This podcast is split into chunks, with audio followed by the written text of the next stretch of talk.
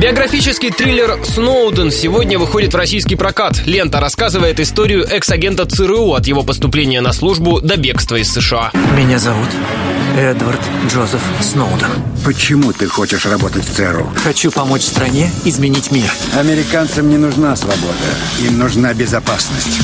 Фильм целиком основан на реальных событиях. Среди источников книги журналиста Люка Хардинга и российского адвоката Анатолия Кучерены, посвященные жизни Эдварда Сноудена.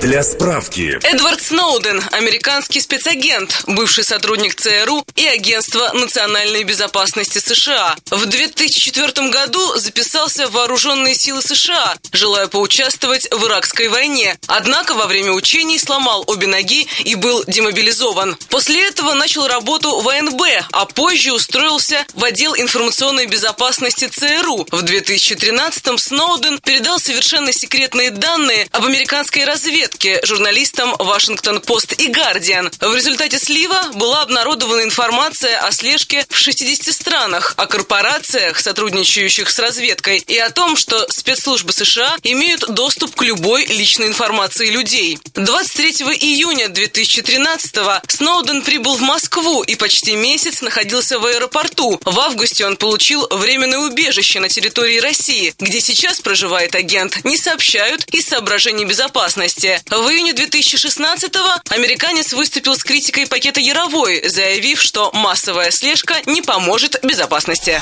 Снял картину известный режиссер Оливер Стоун, кстати, отмечающий сегодня свое 70-летие, а главную роль исполнил Джозеф Гордон Левит.